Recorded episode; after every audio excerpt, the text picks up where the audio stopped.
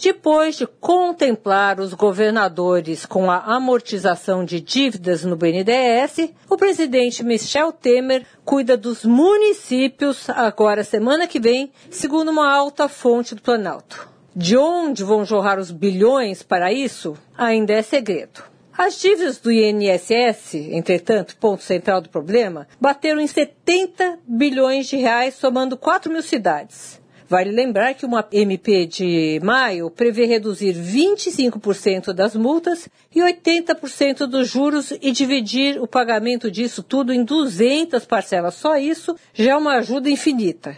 Essa generosidade, entretanto, segundo a mesma fonte, é obrigatória. Afinal, para que a futura reforma da Previdência seja realista, o Temer tem que equacionar o problema financeiro dos municípios. Fora disso, não há reforma possível.